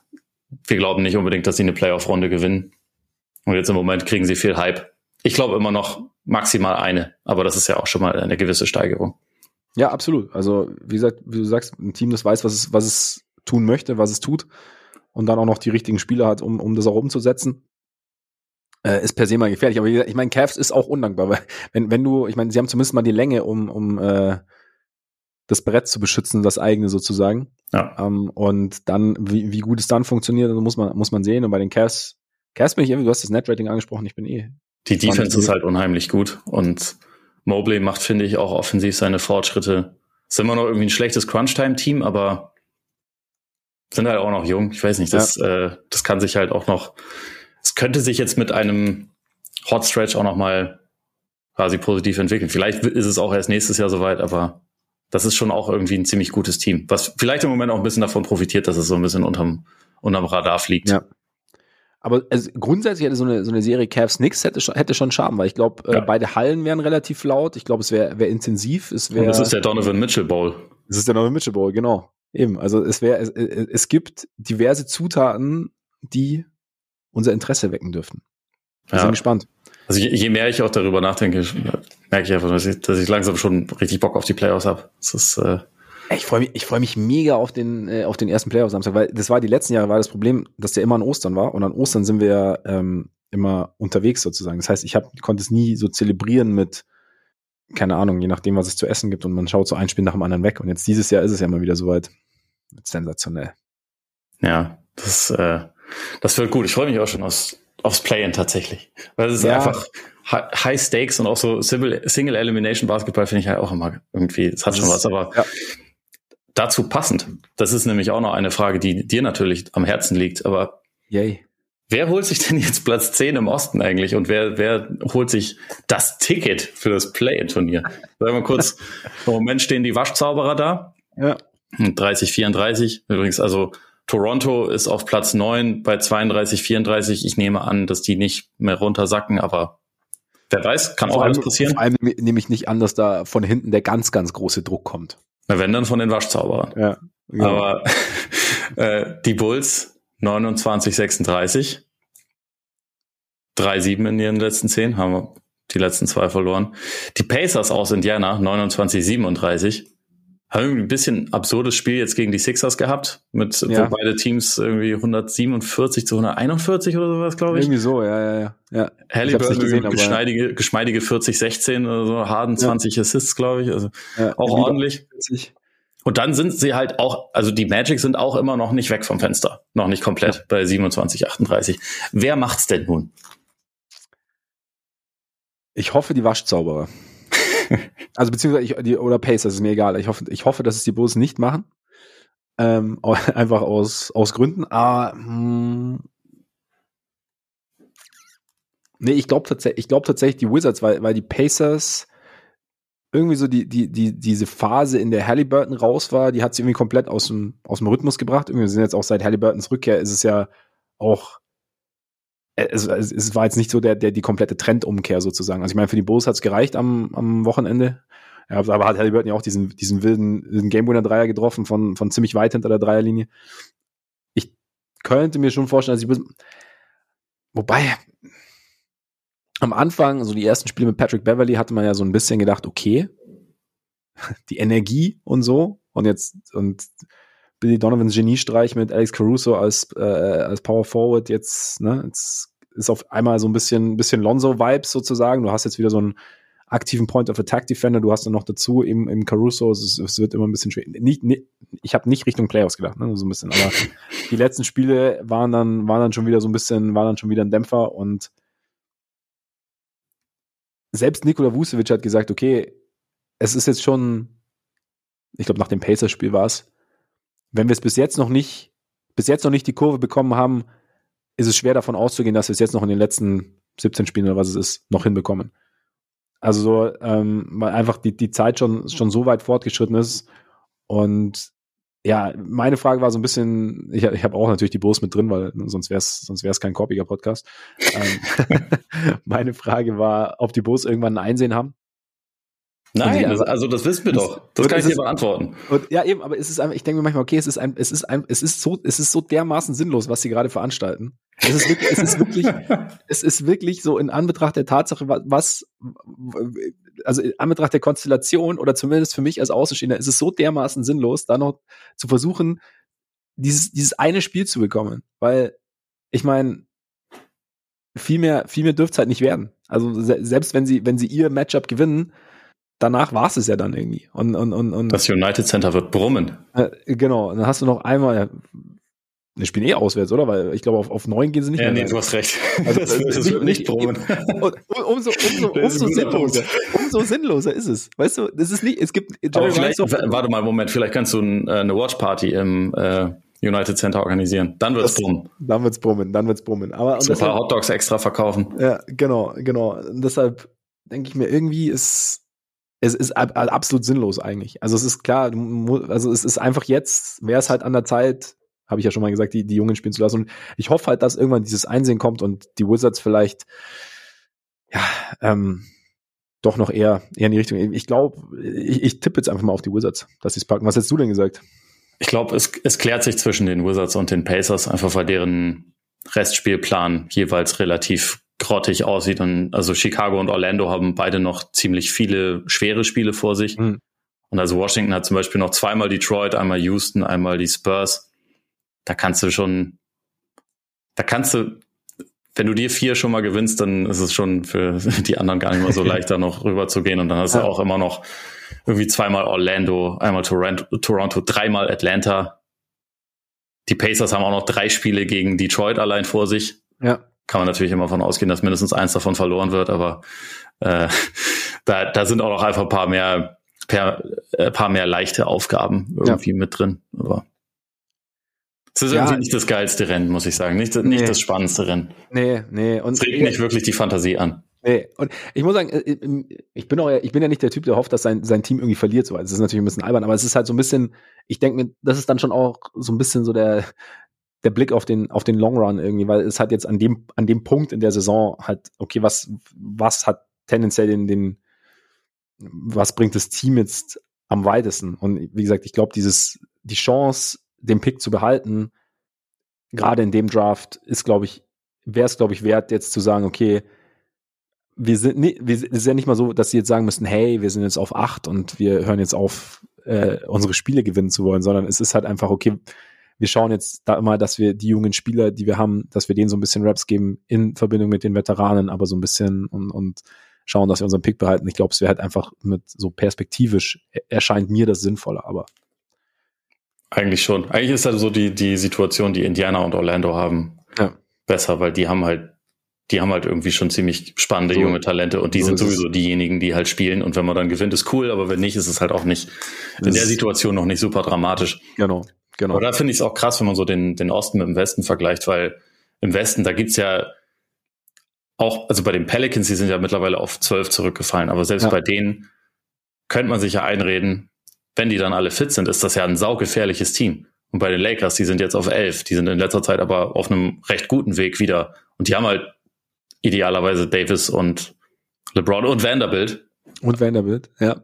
Die können ja realistischerweise sogar sich dann durchsetzen. Das ist ja nicht, ist ja nicht ausgeschlossen. Und also ja. wahrscheinlich würden sie dann in der ersten Runde gegen Denver rausfliegen, aber vielleicht machen sie auch eine total spannende Serie draus. Das kann man sich halt irgendwie schon vorstellen. Und also bei, bei den Zauberern und auch bei den Bulls kann ich mir das nicht so richtig gut vorstellen.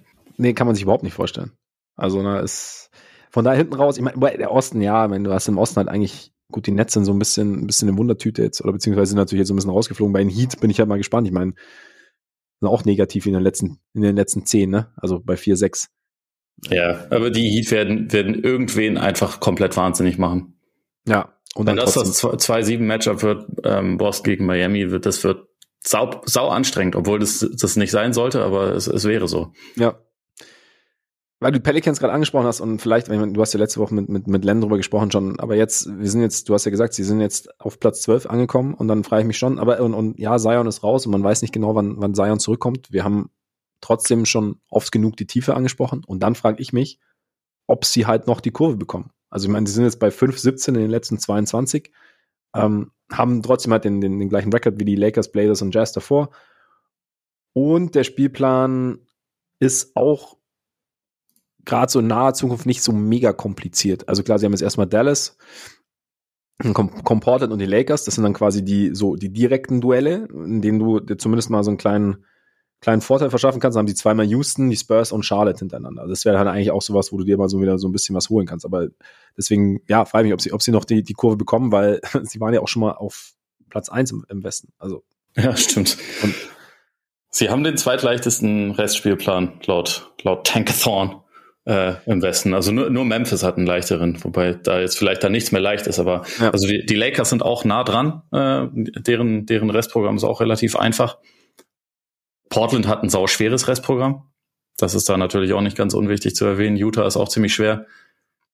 Ich weiß nicht, momentan, momentan inspirieren die Pelicans einfach kein Vertrauen bei mir. Und ja. ich glaube, die anderen Teams, die, da ist der Trend gerade ein bisschen positiver, also zumindest also vor allem bei den, bei den Lakers. Da glaube ich mittlerweile schon, dass die da, dass die da halt reinkommen in die Top Ten, aber wenn jetzt in ein paar Tagen Zion zurückkehrt, also dann, dann ist es auch wieder was anderes. Aber da das ja halt bisher einfach nicht passiert, kann ich da jetzt irgendwie schwer sagen, äh, ich, ich glaube noch dran, dass die jetzt ja. die Kurve kriegen, weil bisher, wie gesagt, rechtfertigen sie das ja jetzt auch schon wirklich seit einer ganzen Weile nicht, dass man ja. dieses Vertrauen hat.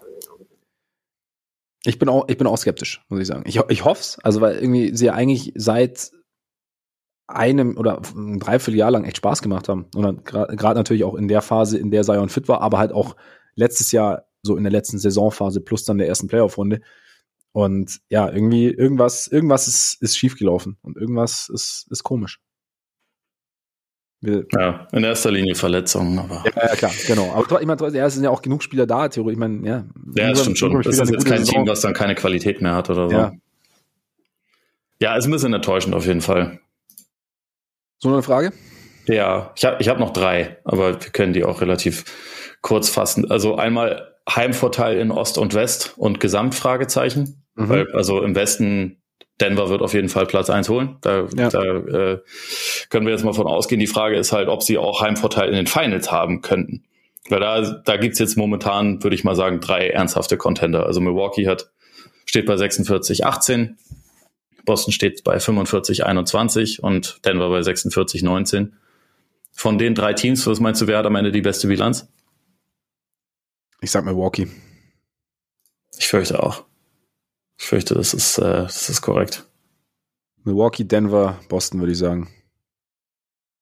Ja, du hast überhaupt kein Vertrauen mehr in die Celtics, ich merke schon. Nein, nicht kein Vertrauen mehr. Ich habe mehr, ich glaube, ich würde es eher, ich würde es eher auf die eher positiv münzen und äh, sagen, ich habe mehr Vertrauen in die anderen beiden. Gerade Stand jetzt kann sich natürlich jederzeit ändern, aber wenn wir reden ja jetzt, deswegen würde ich ja. tendenziell gucken. Und ich meine, die, die Celtics müssen auch ein bisschen nach hinten schauen. Die Sixers sind auch nicht mehr so weit weg. Ja, weit genug. Ja, also das Ding ist bei den Celtics, die haben eigentlich auch ein leichtes Restprogramm noch, ne? Also das äh, Ja gut, auch, je, jede Führung lässt sich verspielen, Ole. das stimmt. Also die, die Sixers haben laut, laut Tankathon das, das schwerste Restprogramm im Osten. Ja, okay. Können sie ja schon mal für die Playoffs einspielen, um dann durchzumarschieren. Und Harden, Harden kann sich schon mal, kann sich schon mal Playoffs stellen und dann krass, wie, was, was wäre das für eine Storyline, wenn James Harden uns alle in diesen Playoffs Lügen strafen würde und plötzlich irgendwie der beste Spieler der Playoffs wäre.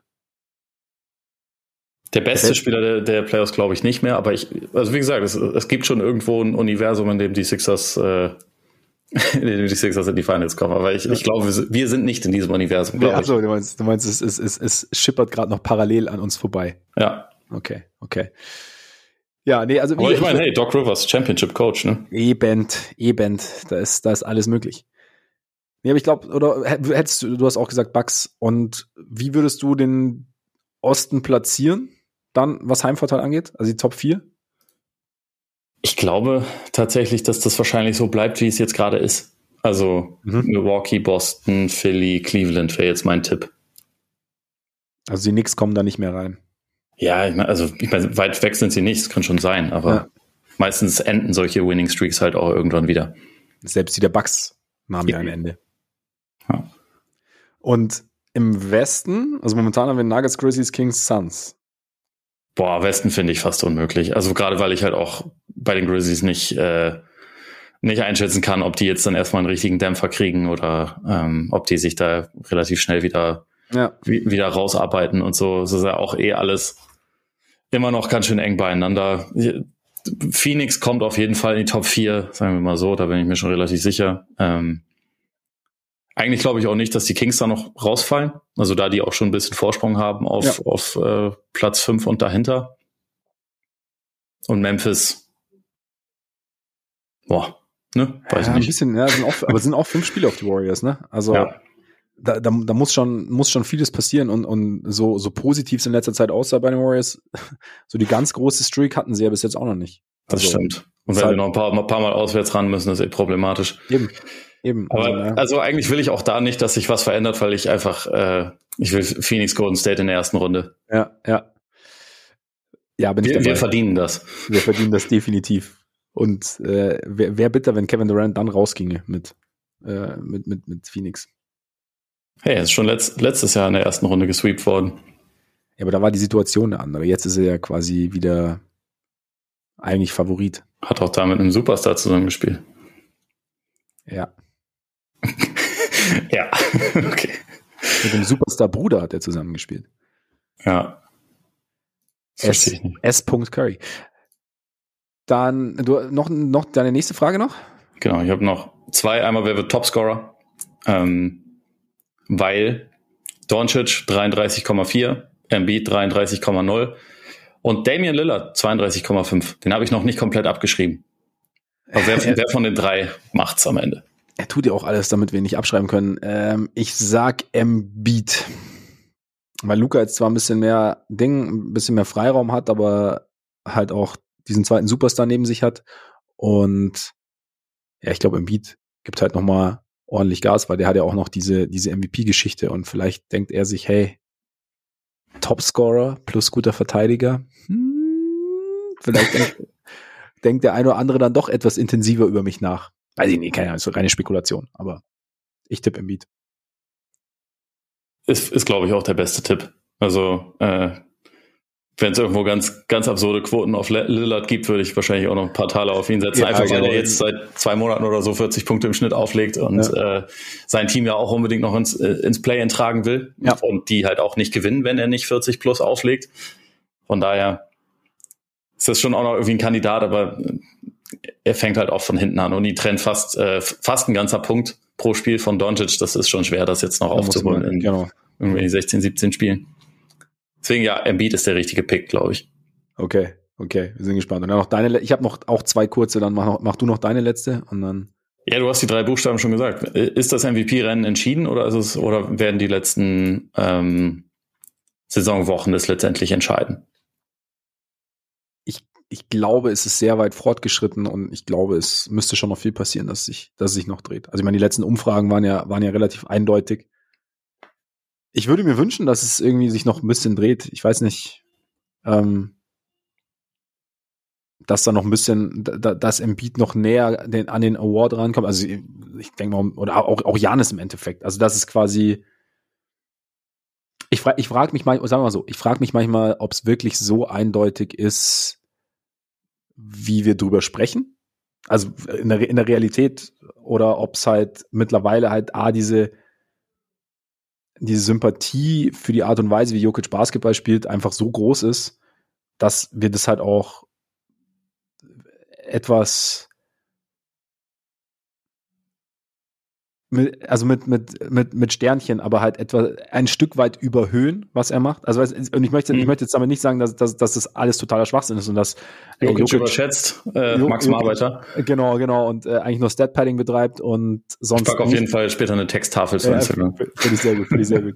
Nein, aber dass, dass wir halt im, im Vergleich zu den anderen, das halt, was er macht, halt immer so ein bisschen einfach, weil es, weil es uns, weil es uns gefällt und weil es auch gut ist. Also, ne, es ist halt, und weil es halt auch zum Erfolg führt und weil er sein Team wesentlich besser macht und so, aber da, dass wir es im Vergleich zu den anderen etwas, ja, äh, etwas besser einschätzen, vielleicht irgendwie, oder dass wir da eine Tendenz haben. Ich, ich weiß es nicht. Oder das ist halt so eine Frage, die ich mir, die ich mir halt mittlerweile so ein bisschen stelle. Und, und Embiid ist halt so ein bisschen die, äh, die andere Richtung, weil manchmal kann man ja auch sagen, auch übertrieben formuliert, die Art und Weise, wie Embiid teilweise spielt, nervt mit, mit der Theatralik, mit dem, mit der ganzen Geschichte. Ähm, und, und das halt da ist, dass sie nicht auf derselben Höhe anfangen, sozusagen. Wie, mhm. es ist ein Gedanke, den ich habe, ist nicht die, muss nicht die Realität sein, aber deshalb ja. So. Ich glaube, wenn es die letzte Saison nicht gegeben hätte und wenn Jokic bisher nur einen MVP hätte, dann wäre es in dieser Saison, dann wäre es schon entschieden. Also okay. weil man dann einfach sagen würde, okay, statistisch ist Jokic besser und er hat die beste Bilanz im Westen. Weil das kommt dieser natürlich, ja, absolut. Also das, das Argument, das ja auch die letzten Jahre gerne angewandt wurde, ist dann damit ja auch genau. Und er hat immer noch keinen All-Star-Mitspieler. Gut, hat er Embiid dieses Jahr auch nicht. Was irgendwie aber auch irgendwie schon ein bisschen ein Verbrechen ist. Also je länger ich drüber nachdenke, Me so wichtig ist mir das mit den All-Star-Games nicht, aber James Harden, dass der nicht dabei war, ist schon, ist schon frech eigentlich. Meinst du, meinst du, hinter den Kulissen haben die Sixers eigentlich Lobbyarbeit betrieben, dass Harden nicht fürs All-Star-Game nominiert wird, um genau dieses Narrativ zu haben. Embiid hat keinen All-Star-Mitspieler? Ich würde es ihnen, also Daryl Morey traue ich alles zu. Eben. Das kann, das kann durchaus sein. Ja. Nee, aber also zurück zum Punkt. Ich glaube auch, dass Jokic der Favorit ist und dass schon noch irgendwas Großes passieren müsste, damit er es am Ende nicht wird. Aber ich glaube, es ist jetzt noch nicht komplett entschieden. Und ich glaube aber, wie gesagt, wenn es halt diese komische Debatte letztes Jahr nicht gegeben hätte, ähm, dann wäre es dieses Jahr wahrscheinlich keine. Ja. Obwohl ich, wie gesagt, also wie vorhin schon erwähnt, finde, dass, dass ähm, Janis und Embiid auch beide absolut MVP-würdige Saisons spielen. Ja. Es ist ja wie jedes Jahr. Es gibt halt nicht, also es, es gibt immer mehrere Kandidaten, die es verdient hätten, für sich genommen. Und dann musst du dich halt am Ende für einen entscheiden. Und ja, vielleicht ist es dieses Jahr auch deutlich für Jokic. Also das will ich gar nicht, will ich gar nicht, äh, gar nicht ausschließen. Ähm, dann lass uns noch mal ganz kurz meine zwei Fragen noch machen. Ich habe ähm, ich habe vorher schon mal den, den unfassbaren Cliffhanger gebracht. Ich habe noch eine Frage zu den Clippers und Mavs und die ist auch bahnbrechend, weil bekommen die Clippers und die Mavs noch zusammen? Ist für mich so ein bisschen so ein Ding, weil irgendwie ich habe ich habe jetzt ein paar Mal Clippers gesehen in letzter Zeit und irgendwie also ist halt so dieses große Thema, ja, das Team musste sich ja so ein bisschen, also muss sich irgendwie immer noch finden und sie, sie, sie schrecken auch irgendwie so ein bisschen davor zurück, alle spielen zu lassen oder haben es lang gemacht und ähm, trotzdem die Spiele, die sie dann verloren haben, man sieht irgendwie schon immer, wie, finde ich immer wieder, wie gut sie sein können und wie vielseitig sie sind. Auch, äh, ich meine, gut, Subac war jetzt halt wieder raus, aber das, was ihnen Plumlee dann geben kann, ich habe irgendwie so das Gefühl, Eric Gordon hat auch nicht so richtig seinen Rhythmus gefunden. Also so von jetzt, ich, ich, ich spiele jetzt halt quasi, es geht jetzt wieder um was, blöd formuliert. Und ja, und dann diese Westbrook-Geschichte, weil ich finde auch, dass es mir auch einfach zu überhöht, einfach so simpel. So, ja, jetzt ist Westbrook da und der versaut ihn, weil der nimmt dumme Würfe, der trifft dumme Entscheidungen. so, es ist mir auch so ein bisschen zu, äh, ja, weiß ich nicht. Ich weiß auch nicht, ob man der ganzen, der ganzen Geschichte damit, damit irgendwie, irgendwie gerecht wird. Also Westbrook ist der Spieler, der er irgendwie ist und, aber ich glaube nicht, dass er jetzt der, der, derjenige ist, der darüber entscheidet, ob es bei den Clippers jetzt funktioniert oder nicht. Aber ich habe eigentlich hab immer so das Gefühl, wenn ich sie sehe, ist irgendwie, es liegt schon sehr, sehr viel da von dem, was sie echt zu einem Contender machen könnte. Und ich bin jetzt halt gespannt, also auch gerade nach den, nach den Deals so rund um die, um die Deadline. Und ich bin jetzt gespannt, ob sie es, ob sie es zusammenkriegen. Gerade auch, weil Kawhi halt teilweise einfach perversen Basketball spielt wieder. Und ja, damit du ja eigentlich schon mit ihm und George ja eigentlich schon das hast, was du, was du möchtest, ne? Ja, absolut. Also ich habe ich hab sie auch immer noch nicht abgeschrieben. Und ich muss aber schon sagen, dass ich äh, von Tyron Lue äh, momentan ein bisschen, sagen wir mal, mindestens verwirrt bin, weil, also als mhm. wir über, über den Westbrook-Deal gesprochen haben, haben wir auch, äh, da habe ich zumindest die, die Hoffnung geäußert, dass sie halt sagen, okay, neue Situation und wir sind aber auch, also wir machen uns auch nicht von dir abhängig, sondern du kommst rein, du, du gibst uns irgendwie du gibst uns entweder was und, und integrierst dich oder es klappt halt nicht. Aber wir probieren das halt einfach mal aus und wenn nicht, dann ist doof. Und er hat jetzt halt in jedem Spiel gestartet und äh, immer zwischen 25 und 40 Minuten gespielt. Das ist schon ganz schön viel. Ja, ja. Und es waren halt dann teilweise auch so, so Lineups dabei, wo ich das Gefühl habe, da, da packst du ihn auch nicht in eine Situation, wo er Erfolg haben kann. Also Westbrook und Plumlee beispielsweise zusammen, wo du halt zwei Non-Shooter hast von denen jeweils irgendwie weit abgesunken wird, das ist doch klar, dass das nicht funktioniert. Ja. Und das, das verstehe ich halt dann teilweise nicht, weil, also du hast ja die, die vielen Optionen, die sie haben, angesprochen. Es gibt da, finde ich, viele, oder zumindest mal mehrere, die in der Crunch-Time eher auf dem Feld stehen sollten als Westbrook. Und, aber trotzdem hat er jetzt irgendwie am Anfang ziemlich viel so Vertrauensvorschuss bekommen, finde ich. Und das hat mich ein bisschen gewundert, weil ich halt eigentlich dachte, okay, wir probieren das aus aber wenn nicht, wie gesagt, dann haben wir auch andere Optionen. Und bisher war man da irgendwie schon sehr, nö, hier, Russ, mach mal. Du, du kriegst den Ball in die Hand, mach einfach dein Ding. Und das ist halt, glaube ich, einfach nicht das richtige Rezept für ihn. Vielleicht brauchen sie da auch nur noch ein bisschen länger, aber also mich irritiert das schon. Sehe ich ähnlich. Vielleicht ist es halt so ein, so ein, so ein Ding zu sagen, okay, was, was können wir dir erlauben, von dem zu machen, was du immer gemacht hast, in unserem Kontext, damit wir am Ende Erfolg haben. Also so ein bisschen so, okay, wie, wie, weit, wie weit können wir quasi mit, mit Westbrook gehen und wie weit können wir Westbrook Basketball für uns nutzen? Und jetzt klar am Anfang, und, und jetzt probieren wir mal, wie, wie sich das dann entfaltet sozusagen. Und reicht zum Beispiel, keine Ahnung, also trotz dieser beiden Non-Shooter, wenn wir dann noch Kawhi dazu haben, wenn wir Gordon dazu haben, wenn wir, wenn wir George haben, die haben die genug Gravity in Anführungszeichen. Äh, äh, wie gesagt, ich weiß nicht, ob es so ist, aber so. Das reicht halt nicht, weil Kawhi in die Mitteldistanz will. Das ja, ist, halt, da ist nicht halt, da ist nicht genug Platz. Ja, ja genau, aber, aber so, dass es halt, dass es halt, dass der Versuch ist sozusagen. Aber ich bin, also ich gebe, ich gebe dir recht mit allem, was du, oder was ich gebe dir recht. Ich würde es ähnlich sehen. Ähm, deshalb. Ja, ich finde, Westbrook-Ball muss halt irgendwie oder darf ein, ein Stilmittel sein. Sie ja. sollten sich nur nicht davon abhängig machen. Und ich absolut, hatte absolut. bisher so ein bisschen, wenn ich sie jetzt gesehen habe, den Eindruck, dass das schon ein sehr großer Anteil Westbrook-Ball ist. Und das, ja. das, sollten sie einfach nicht zu viel machen, weil es auch nicht ihre Identität ist. Aber vielleicht ist das auch das Problem der Clippers, was sie ja seit Jahren irgendwie schon haben, dass sie halt einfach keine klare Identität haben. Außer, ja. klar, wir haben viele Dudes, also wir können, wir können switchen. Also wir haben, wir haben nur noch die Star Power, aber wir spielen halt fast nie zusammen. Und deswegen wissen wir eigentlich auch nicht genau, wie das dann äh, im besten Fall aussieht. Vielleicht ist ja. das auch das Problem. Vielleicht, vielleicht, aber vielleicht kriegen sie es jetzt noch zusammen, wenn die Stars haben immer, also Kawhi hat ja auch äh, diese, dieses Double Overtime Spiel gespielt, hat danach in Denver gespielt. Also vielleicht, vielleicht passiert man will, aber deswegen ist es halt für mich so die Frage, ob sie es noch zusammenbekommen. Bei den Mavs halt ähnlich, um es kurz zu machen, weil sie sind jetzt gerade auf Platz 7 abgerutscht. Und ja, da ist halt die Frage, wie, wie funktioniert, haben wir ja schon ausführlicher drüber gesprochen, wie funktioniert Luca, funktioniert Luca und, und ähm, Kyrie zusammen wie macht sich die mangelnde Größe bemerkbar? Kriegen sie es irgendwie kaschiert? Wie sieht es bei Kleber aus? Da bin ich einfach gespannt, wie sich das irgendwie äußert. Habe ich jetzt aber auch noch keine, keine Antwort drauf. Und dann hätte ich noch eine Frage ganz am Ende. Wie, wie real ist äh, Brooklyn, Brooklyn Bridges?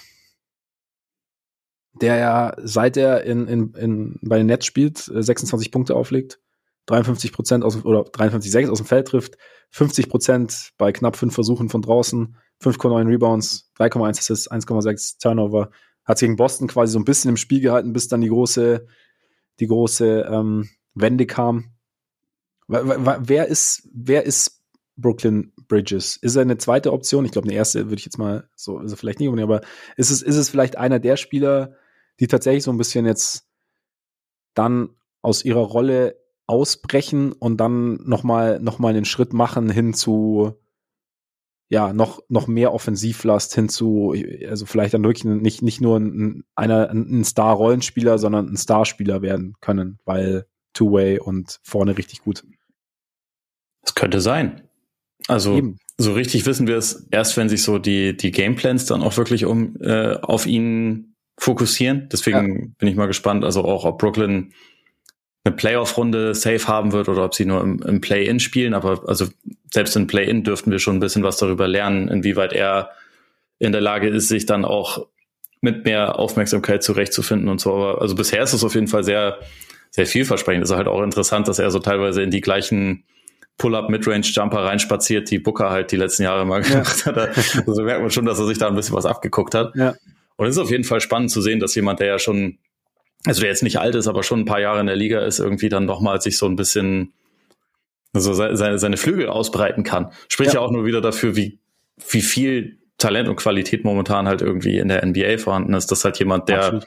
vorher halt nicht den ganz großen Anteil in der Offense eingenommen hat bei seinem Team, halt nach einem Trade dann auf einmal losging und so, ja klar, klar, 26 Punkte, ich bin jetzt die erste Option hier. Ja. Ähm, aber so auf, um auf deine ursprüngliche Frage zurückzukommen. Vielleicht ist er so, vielleicht wird, kann er echt so eine gute zweite Option werden oder eine exzellente dritte Option. Das, oder so, äh, ja.